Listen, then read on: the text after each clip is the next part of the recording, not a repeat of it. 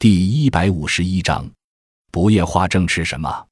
鉴于精液的液化与否，直接与精子的活力相关，从而与男性的生育功能有密切关系。